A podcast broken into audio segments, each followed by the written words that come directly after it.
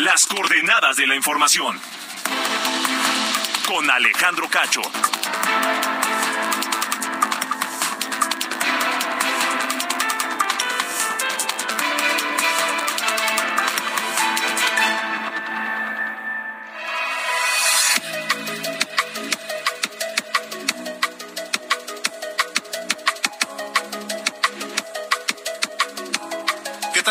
Noches, son las ocho en punto, tiempo del centro de México. Gracias por acompañarnos en esta emisión de Heraldo Radio, las coordenadas de la información que llega a ustedes a través de nuestra cadena nacional en toda la República Mexicana y también a través de Now Media Radio en los Estados Unidos, a donde enviamos un gran saludo este lunes 27 de marzo de 2023.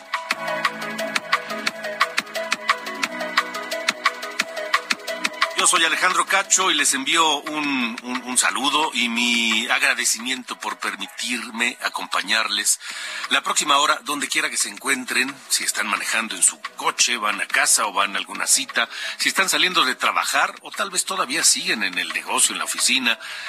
Ojalá que todos estén ya en casa, preparándose para descansar, donde quiera que nos escuchen en el transporte público, en fin, gracias, gracias a todos de verdad. Esta noche aquí en las coordenadas de la información. Hablaremos de varios temas. Hace unos minutos, la Comisión Permanente Nacional del PAN, del Partido Acción Nacional, informó que rechazará el proceso de selección del Comité Técnico de Evaluación, así como los perfiles propuestos para ocupar la presidencia del INE y las tres consejerías eh, eh, que por falta de idoneidad hay entre los eh, aspirantes. Esto luego de que el viernes se dieron a conocer los 20 candidatos finalistas, de los cuales cuatro de los cinco son cercanos. Es decir, a ver, hay cuatro quintetas, cuatro. De esas cuatro, una es para elegir a quien será la próxima presidenta del INE. De esa quinteta de, de las mujeres que podrían ser presidentas del INE, cuatro cuatro son cercanas a Morena. Sobre esto habló el presidente López Obrador hoy y defendió pues los perfiles, por supuesto, y dijo que cualquiera de los que quede será mejor que los actuales. Pero ustedes qué opinan? ¿Ustedes creen que los consejeros y más quien quede al frente de la presidencia del INE eh, debe tener alguna cercanía, simpatía, militancia con algún partido político? ¿Creen que, creen que esto puede perjudicar al propio Instituto Nacional Electoral? ¿Por qué no nos este, comentan?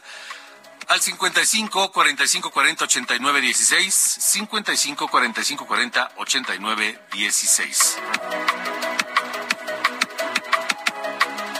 Precisamente sobre este tema, esta noche platicaré con Luis Espinosa Cházaro, el coordinador del PRD en la Cámara de Diputados, porque ahora el tema está allá.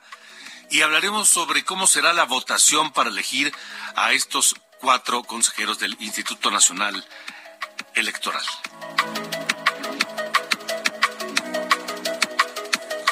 Además, la Secretaría de Infraestructura, Comunicaciones y Transportes informó que el Aeropuerto Internacional de la Ciudad de México y también el de Santa Lucía, el, este, ¿cómo se llama? Felipe Ángeles, el AIFA, dejarán de mostrar en sus pantallas los horarios de las aerolíneas, o sea, los horarios comerciales, los horarios que anuncian las aerolíneas y en su lugar los pasajeros podrán ver los horarios oficiales asignados por el administrador del aeropuerto a cada empresa, porque resulta que el, el aeropuerto les asigna un horario, pero la empresa pues pone el vuelo a la hora que quiere. Entonces estaremos hablando de eso más adelante aquí. ¿Qué significa esto? O sea, porque, ¿sabe qué? A lo mejor las aerolíneas están mal, están actuando mal, y la autoridad está tratando de poner orden. Es probable que esa sea la razón. Pero el tema es que al final los que pagamos las consecuencias y sufrimos estos problemas somos los usuarios platicar esta noche con Pablo Casas, director del Instituto Nacional de Investigaciones Jurídico Aeronáuticas en México.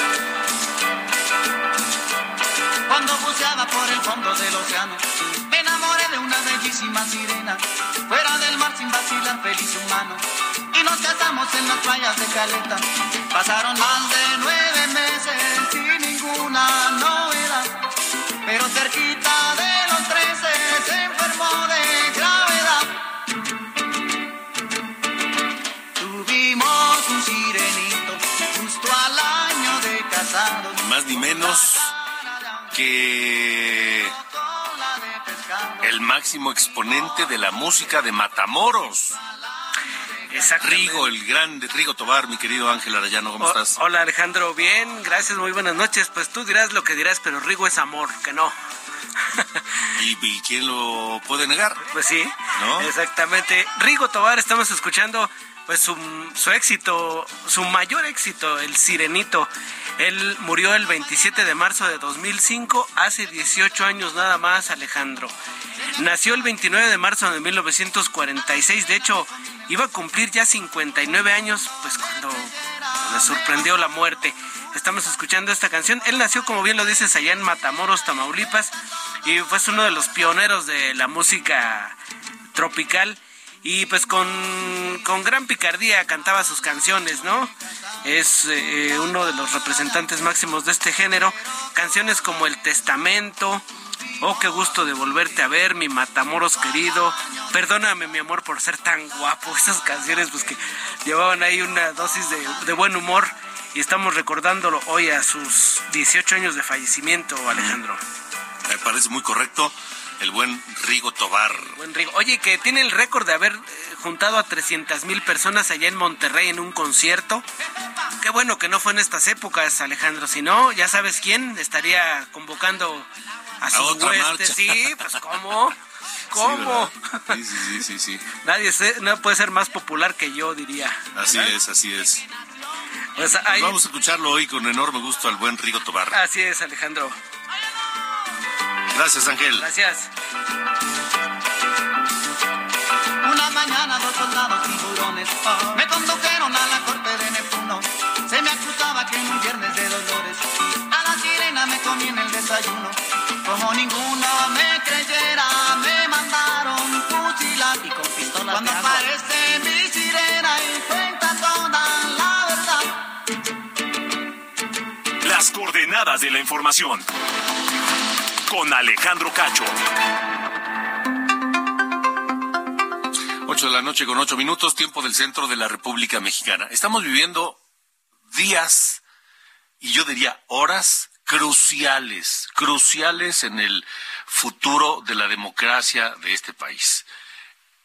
Cruciales para el futuro de las elecciones en este país, porque el eh, proceso para elegir a cuatro eh, consejeros electorales, cuatro consejeros del INE, entre ellos a una mujer que será la próxima presidenta del INE, ha estado pues eh, viciado, eh, despierta sospechas desde el día uno, desde el día uno, desde que eligieron a las personas que iban a evaluar a los aspirantes, desde ahí, y luego en el método, en fin, el viernes anterior, luego de una larga sesión y deliberaciones por más de 10 horas, los integrantes de este comité técnico de evaluación dieron a conocer la lista de 20, los, los finalistas ya, 20 aspirantes mejor evaluados para elegir a solo cuatro consejeros del INE.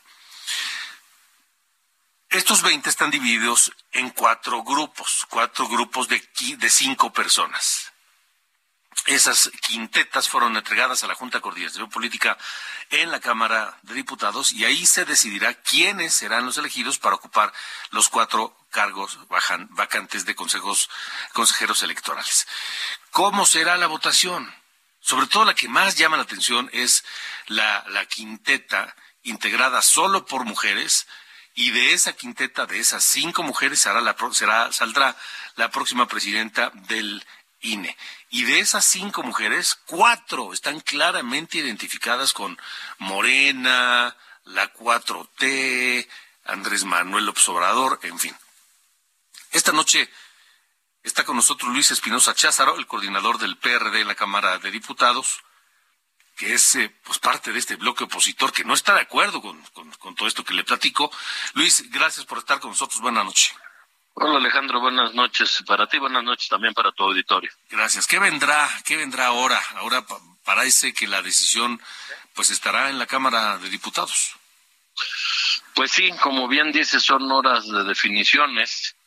Eh, tenemos que tomar una decisión desde el bloque opositor del PRD y va por México. Solo hay dos opciones. O llegamos a un acuerdo donde para el PRD y para el bloque de Va por México es indispensable que la imparcialidad fuera un requisito de los consejeros y las consejeras, incluida la presidenta, o vamos a acabar en una insaculación, lo cual pues eh, digamos sería el, el escenario último. Mañana tenemos Junta de Coordinación Política, vamos a tener sesión martes, jueves y viernes, y pues quedan estas 72 horas para ver si Morena eh, pues eh, privilegia la democracia o quieren retroceder en, en este sentido. Yo te diría con toda contundencia que si lo que pretenden es imponer afines a ellos, no van a tener las dos terceras partes en el Pleno y por lo tanto pues acabar haciéndose una insaculación en la Cámara de Diputados. Sí, es decir, insaculación, eh, o sea, un sorteo pues, y de la quinteta de mujeres para elegir a la próxima presidenta del INE, este, pues cuatro son afines a, a Morena y a la 4T, ¿no? Entonces, es decir, hay cuatro de cinco posibilidades de que la próxima presidenta del INE sea alguien pues este cargado para para Morena y el gobierno de López Obrador. Sí, así es como lo, lo planteas. Yo no sé si cuatro, pero cuando menos dos claramente identificadas con la con, el gobierno actual, ¿no? mayor mayor medida. Pero bueno, pues nosotros no seremos quienes eh, eh, cancelemos la posibilidad de diálogo. Es una obligación, por eso es que se requieren dos terceras partes de la Cámara de Diputados pero tampoco vamos a convalidar un proceso que se encuentre viciado o que se amañe o que se pretenda eh, imponer. En todo caso, pues tendríamos que votar en contra, que se insacule y ver también cuáles son nuestros recursos. Hemos ganado el, el, llamado Plan B, pues fue PAN, PRI, PRD quienes presentaron eh, las acciones de inconstitucionalidad que a la postre tienen una suspensión de todas las acciones del Plan B, en tanto se define el fondo del asunto. Entonces no vamos a, a detenernos. A veces hay que combatir en, en votaciones en la Cámara, pero a veces habrá que recurrir a la Corte y de ser este el caso, pues tampoco nos detendremos en eso. No podemos perder la autonomía del árbitro electoral por mucho que quienes hoy gobiernan así lo pretendan. Es decir, para que se haga por votación estas, esta, los próximos cuatro consejeros, entre ellos la presidenta del INE, eh, la Cámara de Diputados tendrá que sacar la votación con dos terceras partes. ¿Estoy en lo correcto? Es correcto, Alejandro. No, no lo pueden sacar con mayoría simple. Si no se logran esas dos terceras partes, porque necesitan, es decir, el bloque opositor necesitaría por lo menos una parte sumarse. Si no lo logran, entonces se van a la insaculación, a la tómbola. Es correcto, así así lo establece el método, así lo establece la ley y la Constitución. Eh, e insisto, no solo es una cuestión de votos en la Cámara de Diputados, es una cuestión de, de no avalar en su momento, pues, una imposición. Si, si, y lo voy a decir con sus palabras, si fuera Berta Luján la propuesta, pues nosotros no podemos acompañar eso definitivamente. Este, pero pues parece que finalmente no hay mucha para dónde hacerse, ¿no?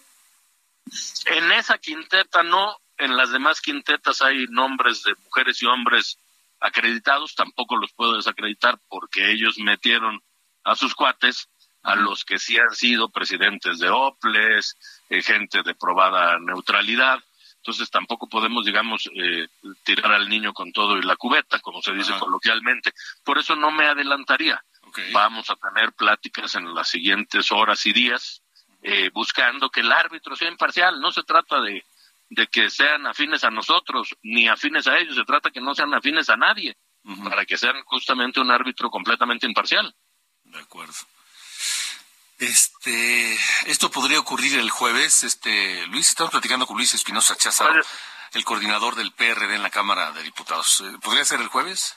Puede ser el jueves, y si no se logra el jueves, el plazo máximo sería el viernes. Dicho de otra manera, si hay un acuerdo, seguramente se votaría el jueves, pero de no darse un acuerdo, la insaculación sería el día viernes. El viernes. a ver, solo por, por saber, es decir, una vez que ocurra esta eh, votación o insaculación, es decir, una vez que se nombren esos cuatro consejeros y consejeras, ya no hay vuelta atrás, ya no hay decisión, no hay otra instancia donde pueda eh, contravenirse o tratar de echar para atrás esos, esos nombramientos? Nosotros intentaríamos hacerlo en la Corte. No hay precedente, pero lo estamos revisando no solo desde el PRD, sino como coalición PAN-PRI-PRD.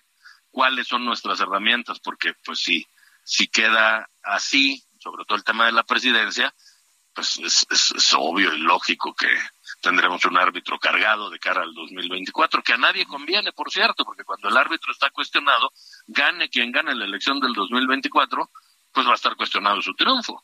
Incluso a Morena no le conviene que el árbitro esté cuestionado, porque si ellos dicen que van a ganar, pues necesitarían un árbitro que, que, que cante victoria y la gente le crea. Por eso insisto, no cancelo la posibilidad de que en los siguientes días pudiéramos construir cuatro nombres que nadie cuestione en su imparcialidad si Morena no lo quiere así, bueno, pues tendrá que ser responsable de sus acciones y de debilitar al árbitro electoral, ya no con el plan A, que era el constitucional del presidente que detuvo el PRD va por México, ya no el plan B, que era inconstitucional y por eso la Corte ha dado una suspensión, ahora estamos en el plan C de tratar de consumarse así. De acuerdo. Pues dice Luis, estaremos atentos y en comunicación para ver qué es lo que ocurre de aquí al viernes con este importantísimo proceso de selección de, de, consejeros electorales. Muchas gracias. Gracias a ti, buenas noches. Hasta luego, buenas noches. ¿Cómo están las, las quintetas? Mire, las quintetas, eh, es decir, estos cuatro grupos de cinco personas cada uno, de, de, las cuales se van a elegir a cuatro consejeros. La quinteta, la quinteta de mujeres para elegir a la próxima presidenta del INE está integrada por Berta María Alcalde Luján, hermana de Luisa María Alcalde Luján, la secretaria del Trabajo y ah, también hija de dos cercanísimos de López Obrador.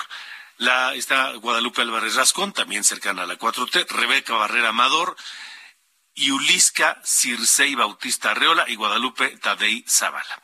Segunda quinteta. Naima Enríquez Estrada, Claudia Arlet Espino, Jessica Yacibe Hernández García, Miriam Guadalupe Hinojosa Tiek, así como Rita Bell López Vences.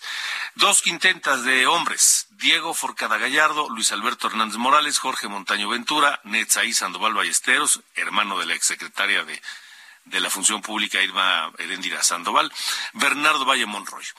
Última quinteta, quinteta, Arturo Castillo Loza, Armando Hernández Cruz, Víctor Humberto Mejía Naranjo, César Ernesto Ramos Vega, Mega, perdón, y Luigi Villegas Alarcón. De alguno de ellos saldrán los eh, próximos consejeros electorales. Ahora, como lo dijo hace un momento Luis Espinosa Cházaro, este es el plan C, porque en los dos primeros, pues el López Obrador fracasó, no pudo. El, el, primero se lo echaron para abajo. Eh, el segundo, pues apenas el fin de semana, el ministro Javier Laines, pues este, le dio palo también al plan B en materia electoral. Y hoy el presidente le contestó, no amigo Tierres, te escuchamos, buena noche. Hola, muy buenas noches. Pues sí, luego de este freno que le puso el ministro Javier Lainez al plan B en materia electoral, pues el presidente López Obrador pues respondió y fue en los primeros cuestionamientos en la mañanera en donde se le cuestionó de este tema y dijo que además de impugnar la decisión ante el pleno del máximo pues tribunal pues ya tiene él listo su plan C, es decir, ni un voto para los conservadores, dijo que ese mismo plan se puso en marcha en 2018, pero también criticó que el ministro Javier Lainez pues se extralimitó, se excedió, ya que dijo está revirtiendo una decisión que tomaron desde el Poder Legislativo, dijo tomando la posición que están teniendo los diputados y los senadores. Pero escuchemos qué fue lo que dijo en la mañana el presidente López Obrador en el Salón Tesorería. Ahora, hay un plan C, que no estén pensando que ya se terminó todo. Pues que no se vote por el bloque conservador para que siga la transformación. Ni un voto a los conservadores, sí a la transformación. Ese es el plan C. Ese ya lo aplicamos en el 18, Fue el pueblo el que dijo basta y se inició la transformación.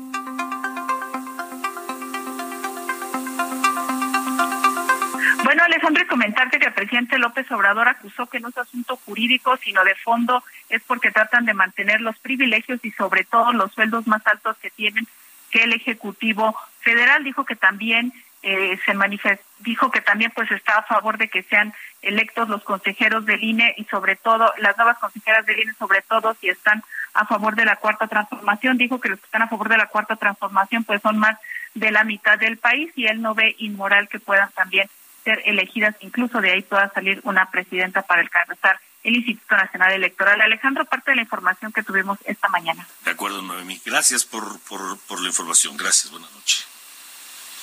A ver, tengo llamadas, tengo mensajes, tengo opiniones que hemos recibido a través del 55 45 40 89 16. Mario Estudillo desde Tehuantepec, Oaxaca, dice, prácticamente quieren un INE en el que el 90% sea honestidad, así lo escribe, honestidad, y 10% capacidad. Que le digan sí y bailen al son que Morena les toque. Según el presidente, eso es mejor que lo que hasta ahora está en funcionamiento. Que alguien le diga, ya saben quién, que el INE es un órgano dirigido por ciudadanos, no por el partido en el poder. ¿Se imaginan si lo que hoy quiere hacer AMLO lo hubiesen intentado hacer en su momento, ya sea Fox o Calderón o Peña, o en el caso de que un José Antonio Mid o un Ricardo Anaya, ya hoy presidentes, estaría, eh, ya el hoy presidente estaría convocando a la desobediencia civil con el pretexto de que están exterminando la democracia. Saludos desde Tehuantepec, Oaxaca. Gracias. Igualmente, saludos hasta allá. Otro comentario rápidamente. Eh, buenas noches, Alejandro. Ya gobernó el PRI, ya gobernó el PAN. Y en sus tiempos se repartían el INE, antes IFE, a su conveniencia, tantos para el partido del gobierno y tantos para el resto que se asomara, que, que se asombran. Así era antes. Es más, era peor porque antes el presidente todopoderoso hacía lo que él quería siempre y cuando no afectara a la oligarquía y a la criptocracia del círculo negro, llámese el, podero, el poderosísimo poder económico. Saludos Alejandro, buen inicio de semana. Bueno, buenos, buenos, buenos, buen inicio de semana también. Último, rápido. José Ramón Peña Ventura desde Chalco, Estado de México. Buenas noches, Alejandro. Lo que están haciendo con la selección de consejeros del INE es una vil burla, cínica y descarados. La que intenta, la que intenta para presidente son puros de Morena. ¿Que no hay una forma de vetar esto? Pues aparentemente no. Y parece que es lo que están analizando precisamente allá en el en la Cámara de Diputados, porque sí, están opuestos, no quieren no quieren que así sea, pero pues este pues a ver, a ver qué pasa.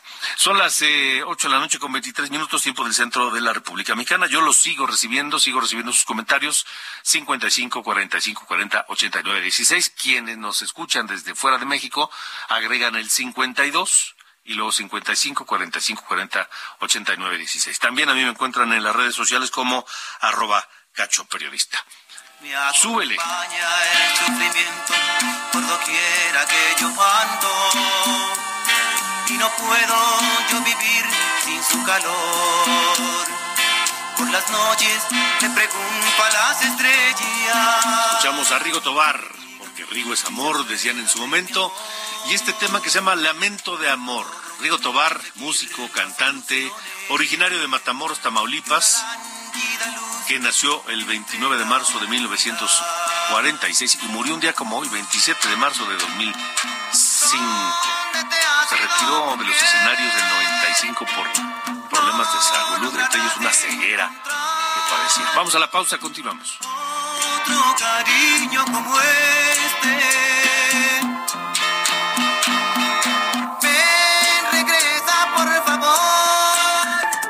Alejandro Cacho en todas las redes. Encuéntralo como Cacho Periodista. Las coordenadas de la información. Con Alejandro Cacho.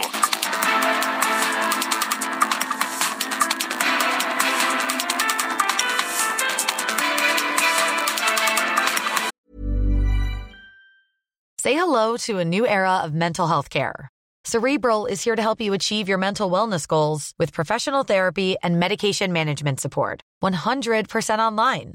you'll experience the all new Cerebral Way, an innovative approach to mental wellness designed around you. You'll get a personalized treatment plan from a therapist, prescriber, or both in a safe and judgment free space. Your cerebral therapist or prescriber will outline a customized plan with clear milestones along the way so you can get to feeling your best. With Cerebral, you're not alone in your mental health journey. We're here to empower you to live a fulfilling life. So take that first step towards a brighter future and sign up today at cerebral.com slash podcast and use code ACAST to get 15% off your first month. Offer only valid on monthly plans. Other exclusions may apply. Offer ends July 31st, 2024. See site for details.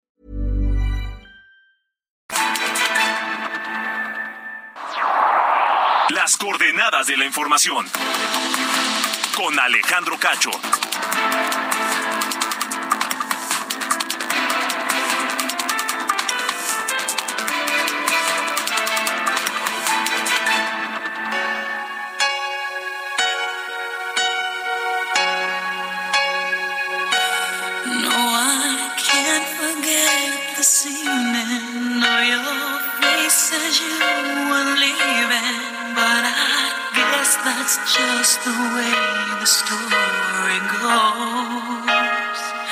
You always smile, but in your eyes, your soul shows. Yes, it shows.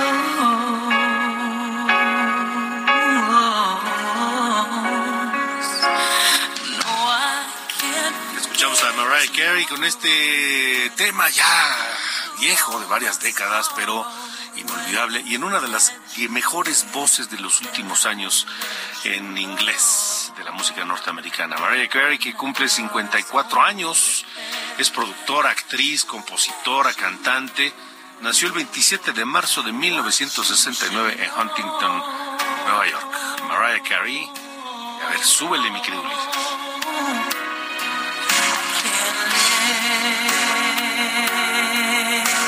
and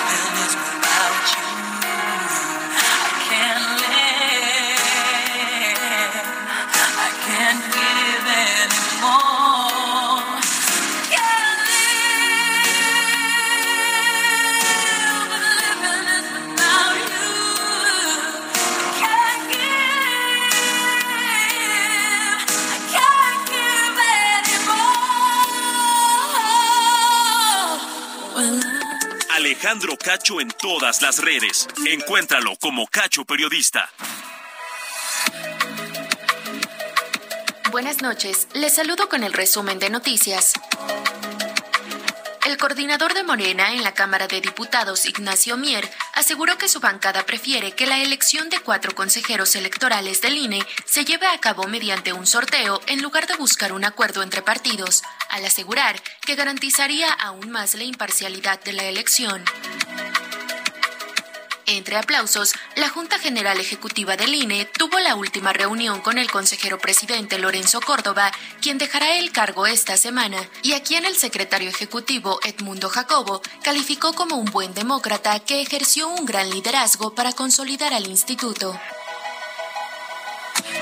El líder nacional de Movimiento Ciudadano, Dante Delgado, descartó al gobernador de Nuevo León, Samuel García, y al alcalde de Monterrey, Luis Donaldo Colosio Riojas, como candidatos presidenciales, al señalar que García primero debe cumplir como gobernador y que no hay que presionar a Colosio Riojas.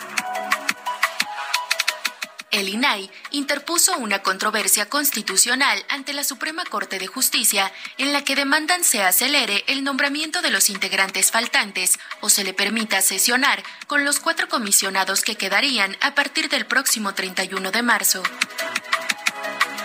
Una jueza federal admitió a trámite un amparo del exdirector de Pemex, Emilio Lozoya, con el que busca frenar la apertura del juicio por el caso Odebrecht para lograr un acuerdo reparatorio con Pemex. El exgobernador de Tamaulipas, Francisco Javier García Cabeza de Vaca, denunció al extitular de la Unidad de Inteligencia Financiera Santiago Nieto, al actual gobernador Américo Villarreal y otros funcionarios por la fabricación de delitos, al haberlo acusado, dijo su defensa, sin pruebas, por los delitos de operaciones con recurso de procedencia ilícita y delincuencia organizada. En Tennessee, Estados Unidos, Tres menores de edad y tres profesores murieron durante un tiroteo en la escuela primaria Covenant. La policía de Nashville indicó que la presunta agresora murió en el lugar. Finalmente, así como el aeropuerto Felipe Ángeles tiene su himno, la gobernadora de Campeche, Laida Sansores, presentó desde Palacio Nacional la canción Súbete al tren Guerrero Jaguar del tren Maya.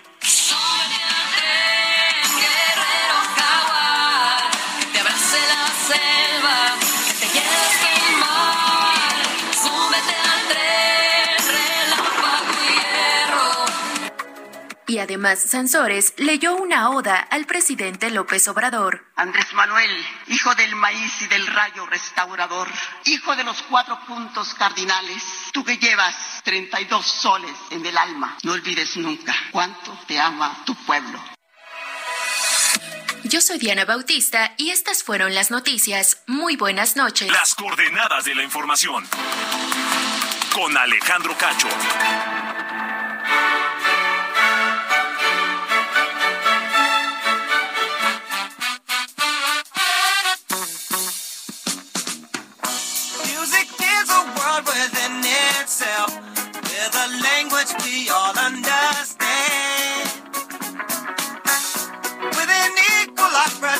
Opportunity for all to sing, dance, and clap their hands. Just because the record has Bueno, mis señores, estamos de regreso aquí en las coordenadas de la información. Hoy para tocar un tema, mi estimado señor eh, Cacho, sobre un tema de... eh, que a veces ah, pecamos, ¿no? Por todo el, el tumulto de notas que, que eh, al que somos sometidos literalmente diario, digo, nada más hay que ver lo que estamos viendo hoy con este asunto de la suspensión del plan B, con el tema de los consejeros del INAI, con el tema de los consejeros del INE, o sea, no- constantemente estamos viendo cosas que van evolucionando. Bueno, hoy quería traer eh, un asunto que pasó en marzo de 2020, hace ya tres años, cuando, eh, si se acuerden, eh, hubo un tema justo cuando iba empezando la pandemia, que en un hospital de eh, Pemex en Villahermosa, Tabasco, varios pacientes que fueron a un tratamiento de hemodiálisis empezaron a enfermarse bastante. De hecho, 14 de ellos murieron. Todo porque habían sido eh, eh, eh, medicados con un, este, componente, un fármaco que se llama heparina sódica. Esta heparina estaba contaminada y, como ya dije, digo, afectó a 135 pacientes de este, de este hospital. 14 de ellos murieron. Entonces, digo, en ese momento el presidente, digo, todo el mundo estaba bastante indi- indignado. Evidentemente, el presidente dijo que eh, iba a haber consecuencias, que esto no iba a quedar impune por, y que se iba a castigar y que porque ya no estábamos en los tiempos del pasado donde estas cosas eh, pasaban, ¿no? Que esto ya era eh, costumbre. De estos tiempos neoliberales. Pero, según un reportaje que fue publicado el 20, ayer, de hecho, por el Universal, la defensa del, eh, de la única persona, José R., ¿no? que habían intentado enjaretarle este tema, fue eh, liberado. No, no, la Fiscalía General de la República no logró, para variar, una vinculación al proceso, porque eh, no, no lograron obtener ninguna prueba de que él haya vendido el lote contaminado de esta heparina sódica y ni, ni siquiera de que estuviera contaminado antes de que llegara a ser manipulado por funcionarios y trabajadores de Pemex. Que miren, a uno de los grandes pecados que tiene el presidente de todos nosotros es que es muy boca floja. O sea, promete cosas, dice muchas cosas, pero luego, y ya estamos viendo tres años, ¿no? O sea, tres años desde que pasó esto y que prometió que no iba a quedar impune, que iba a haber investigaciones y que se iban a castigar, pues no estamos viendo avances. A comparación tenemos lo que pasó en Durango, ¿no? Que ya tenemos gente que fue, eh, eh, digamos, imputada, ¿no? Por este delito y está con un proceso abierto.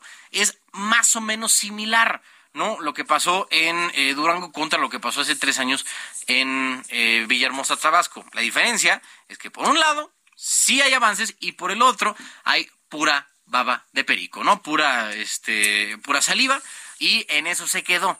Tristemente, señor Cacho, nos parece que así se va a quedar, ¿no? Un- una raya más al tigre, un eh, delito más que quedará sin ser castigado y una promesa de tantas que se hacen todas las mañanas en Palacio Nacional quedará sin ser eh, cumplida.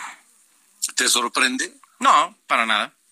Esa, es- esa es la cosa. O sea, tristemente no nos sorprende, pero es que estamos operando, ¿no? En un eh, gobierno que en teoría tendría que ser completamente distinto a los demás, cosa que no está pasando. Es puro Bueno, que discurso. presume todos los días eso, que es distinto. Sí, sí, sí. Pero digo, puede decirlo.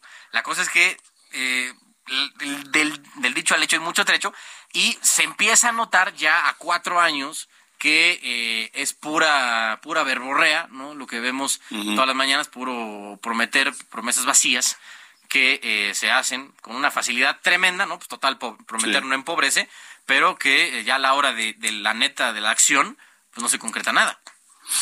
Sí, de acuerdo. Muy bien, señor. Pues va- vamos a ver si se termina el sexenio y esto sigue impune. Sí, pf, feliz de la vida. Te, te he puesto ya una, una comida aquí en el Campomar Sí, sí, de, sí. de por medio. Vas a ver. Estoy de acuerdo con usted, ¿eh? Sí, ya ponlo. Es más, si Bueno. condenan a alguien, va- hasta, hasta botella de vino. Bueno, sale. Sale. Órale, gracias. Sale, adiós. Las coordenadas de la información. Con Alejandro Cacho. Son las 8.40, 8 de la noche, 40 minutos, tiempo del centro de la República Mexicana. Les comentaba de esta decisión que se dio a conocer en torno de los horarios de los vuelos en el aeropuerto de la Ciudad de México, pero también en el aeropuerto Felipe Ángeles. Porque resulta que los horarios que el aeropuerto le asigna a las aerolíneas para sus vuelos, en ocasiones no son los que las aerolíneas anuncian. Y yo no sé si esto es un intento por poner orden en esto, pero lo que sí sé es que en medio de esto estamos los pasajeros. Y los que pagamos siempre las consecuencias de la improvisación o de los errores o de la lo que sea, somos los pasajeros. Esta noche saludo nuevamente a Pablo Casas, director del Instituto Nacional de Investigaciones Jurídico-Aeronáuticas, que está con nosotros, para tratar de entender qué es lo que está pasando, Pablo, y por qué se está llevando a cabo esto. Buenas noches. Hola Alejandro, buenas noches, gracias, un gusto nuevamente estar aquí contigo. Pues sí, mira, eh, me gustaría contextualizar primero eh, brevemente de qué se trata. Mira, toda aerolínea comercial mexicana eh, vuela en base a una concesión que le otorga la Secretaría de Infraestructura, Comunicaciones y Transportes para prestar el servicio público de transporte aéreo nacional regular de pasajeros y en su caso también carga y correo. Ese servicio regular en términos de ley es un servicio que está sujeto a itinerarios, frecuencias de vuelo y a horarios. Bueno, esos itinerarios, esas frecuencias de vuelo y esos horarios, obviamente son asignados por la autoridad aeroportuaria. En todo eh, aeropuerto existe un comité de operación y de horarios que se integra obviamente por el concesionario aeroportuario y por las autoridades civiles y militares que operen en, en ese aeropuerto, igualmente por el comandante y por prestadores de servicios. Ese comité puede hacer eh, recomendaciones respecto de los horarios, los horarios conocidos como los slots, que en esencia son los eh, eh, derechos de uso de un horario de forma permanente para, a realiz- para que una aerolínea pueda eh, realizar exclusivamente operaciones de aterrizaje y de despegue eh, eh, y poder utilizar eh, privilegiadamente toda la infraestructura aeroportuaria sin problema alguno. Bueno, esos horarios que se les asignan, este Alejandro, pues son eh, eh, obviamente eh, de manera legal y conforme un, pre- un procedimiento establecido en la ley. ¿Qué pasa o qué venía pasando? Que resulta que nuestras abusivas aerolíneas nacionales, que por cierto no quieren el cabotaje para que los pasajeros tengamos un mejor trato, pero bueno, eh, nuestras abusivas aerolíneas nacionales, Alejandro, comercializan a su conveniencia o comercializaban a su conveniencia esos horarios que les eran asignados de forma legal y conforme a derecho por la autoridad aeroportuaria. ¿Qué pasa, Alejandro? Si no era, eh, en una franja horaria, si una aerolínea tenía un México-Cancún a las 3 de la mañana, no era eh, lo mismo para comercializarlo decir que salía a las 3.40, porque pues a lo mejor nos da menos flojera levantarnos un poquito más tarde, ¿no? Para llegar al vuelo. Bueno, entonces abusando de esto y en complacencia con la autoridad eh, eh, aeronáutica, comercializaban y ellos de manera uni- unilateral establecían su franja horaria y era como ellos eran también los que a su vez eh, eh, eh, daban y proporcionaban información a las pantallas que hay en los aeropuertos, entonces pues tenían manga ancha para promocionar sus horarios de forma unilateral establecidos eh, por ellas mismas y de ponerlos en las pantallas que nosotros como usuarios veíamos en los aeropuertos. ¿Qué pasa, Alejandro? Que mira, desde eh, que hubo eh, en diciembre de 2022 una eh, sesión del Comité de Operación y de Horarios de la ICM, se acordó ahí en, en, en, pues, obviamente de común acuerdo con los con las aerolíneas que esto ya se iba a terminar se iba a terminar para eh, esta periodo, este periodo de, que inicia de verano. Eh, ¿Por qué? Porque los horarios eh, que te estoy diciendo, Alejandro, se establecen cada seis meses, es decir, dos veces al año. ¿Por qué? Porque son unos horarios para la temporada de verano y otra para la de invierno. Entonces, cada seis meses esto tiene relativa modificación. Entonces, en esta en este comité de diciembre del 22 quedaron que para esta temporada de verano que empezó el, el, domingo ayer, 26 eh, de marzo, ya la información que se iba a poner en las pantallas iba a ser proporcionado por el centro de control y iba a ser conforme a los horarios oficialmente asignados a las aerolíneas. Todavía se les confirmó el 20 de febrero, pues para que tomaran sus precauciones. Entonces, en esencia, sí, la autoridad tiene razón, sí, está actuando. El problema es que está actuando en una temporada alta, en el inicio de una temporada alta, y yo creo que pudo haber mayor prudencia en el sentido de que esto se hubiera dado, pues no en temporada alta para no generar un caos o una confusión respecto de, de, los pasajeros. Ahora, ¿qué interés también tiene esto? Eh, obviamente sabemos que eh, buscan, el actual gobierno busca de cualquier manera poder llegar tráfico de pasajeros hacia la AIFA. Entonces, probablemente si haya por ahí eh, eh, alguna carambola en el sentido de seguirnos desanimando para volar, de eh, dejar de volar del ICM y trasladarnos como pasajeros al AIFA, pero afortunado o desafortunadamente el pasaje no se mueve por decreto, se mueve por voluntad y a gusto individual de cada quien. ¿no? Y por comodidad y por, conectividad y, por todo. Mira,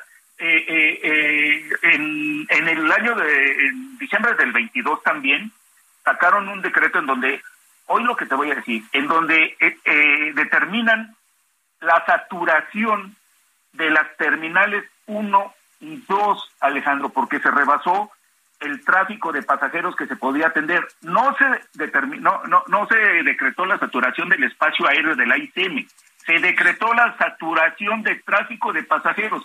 Pero ¿sabes por qué es esa saturación? Bueno, eso fue en el 2022. Ellos tienen programado desde, ellos entraron al poder en el 19 y desde el 19, porque así lo pusieron en su Plan Nacional de Desarrollo 2019-2024, que se tenía que construir para poder sustituir al aeropuerto cancelado este Coco, en, en, lo que son la zona de hangares oficiales de la ICM, una Terminal 3, Alejandro, que no se construyó porque eso también iba a dar mayor eh, viabilidad al manejo de pasaje. Pero si a eso le sumas que lo militarizaste, que a eso le sumas que con eso de la eh, eh, eh, austeridad republicana y pobreza franciscana se redujeron los presupuestos y que no hay personal y que migración no tiene personal y que aduanas no tiene personal, pues obviamente haces unos cuellos de botella y se satura de tráfico de pasajeros el AICM, pero no se satura porque sea mucho más el tráfico que pueda manejar el, el, AICM, porque antes no pasaba eso. Lo que pasa es que también se satura de pasajeros porque ya no hay personal suficiente para atenderlo. Entonces sí, hay por ahí indicios de que se quiere llevar tráfico de una u otra manera al AIFA. Sí, no lo dudes. Ahora, Pablo, ¿qué recomendación para la gente?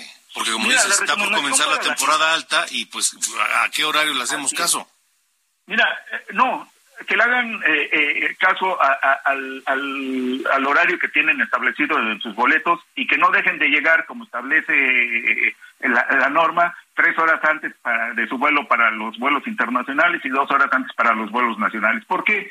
Porque lo único que va a pasar en todo caso, y dando por hecho que pudiera haber confusión, es que su vuelo salga retrasado, pero no hay manera de que salga antes. ¿Por qué? Porque eh, eh, la, si, si, si una aerolínea tiene un slot de AICM Cancún a las 9 de la mañana, créeme que ahí sí no va a haber manera de que le den una lana al controlador, aéreo y los ponga antes para que puedan salir media hora antes, ¿no? Entonces, eh, con llegar simple y sencillamente tres horas antes de si es en vuelo internacional o dos horas antes si es vuelo nacional, no van a tener ningún problema más allá de una demora. Ahora, las demoras son completamente aparte de lo que estamos hablando. Una demora puede ser porque hubo mal tiempo, porque se atravesaron unos perros en la pista, porque, en fin, por incidentes que pueden ser imputables o no a las aerolíneas o, a los aeropuertos. Y bueno, eso ya es otra cosa porque pues ya se hace la cadena de retraso, de retraso, de retraso y bueno, eso ya es completamente diferente y diverso a lo que estamos viendo ahora. Es estrictamente que la información que se está proporcionando en las pantallas ya es la oficial y es eh, eh, proporcionada obviamente por la autoridad aeroportuaria. Y eso se tendrá que ir ajustando hasta que las aerolíneas pues cumplan con ese horario oficial. Así es, cosa que no pasa con las aerolíneas internacionales, Alejandro, nada más con nuestras aerolíneas nacionales que pues no tienen el límite, ¿no? Bueno, eh, las, eh, un, una aerolínea internacional, eh, la que quiera, ellas salen y llegan y, comercializan los horarios oficiales que tienen asignados. Los además también tienen que cumplir con los horarios de llegada. Claro, imagínate, vuelos de 12 horas, 14, X, este, pues no, ellos no pueden andar con eso, ¿no?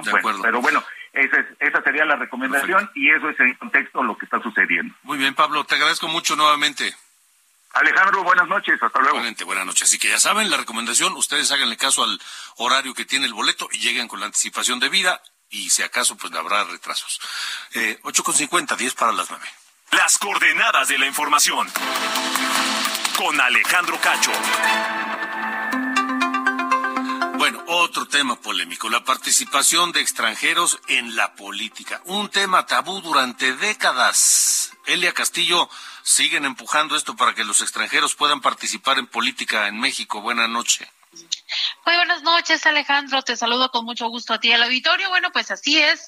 El día de hoy, con 23 votos a favor, 5 en contra y 8 abstenciones, la Comisión de Puntos Constitucionales de la Cámara de Diputados aprobó con cambios la iniciativa del presidente Andrés Manuel López Obrador que reforme el artículo 33 de la Constitución para permitir justamente la participación de ciudadanos extranjeros en los asuntos políticos del país. Durante la discusión, en lo general, no hubo posicionamientos de ninguna de las fracciones parlamentarias.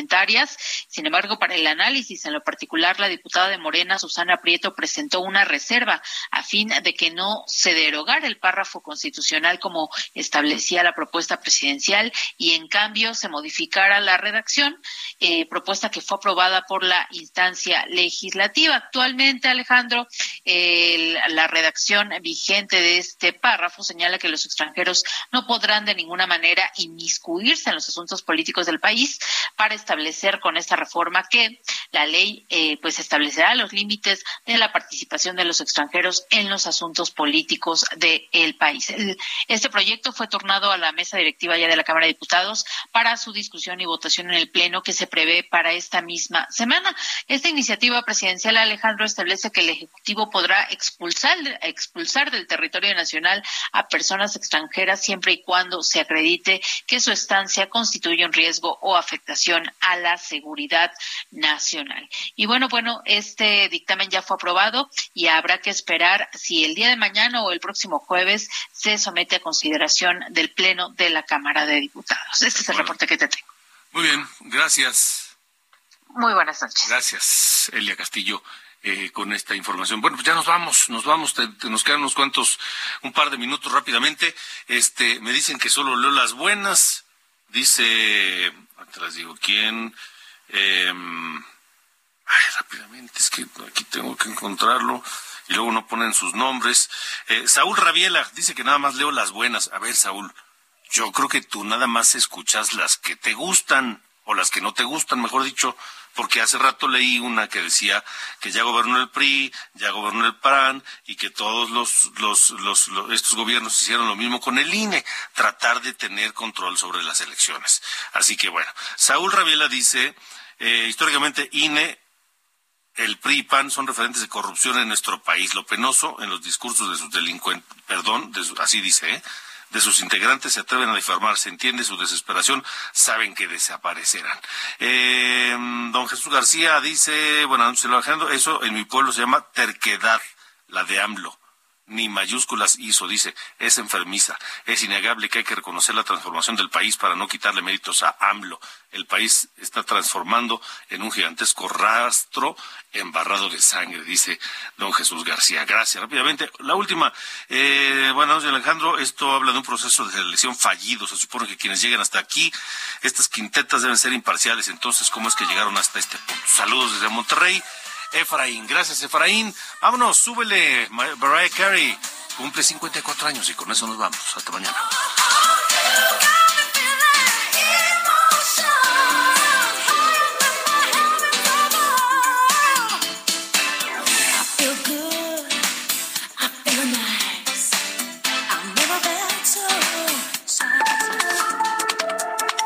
Esto fue Las coordenadas de la información con Alejandro Cacho.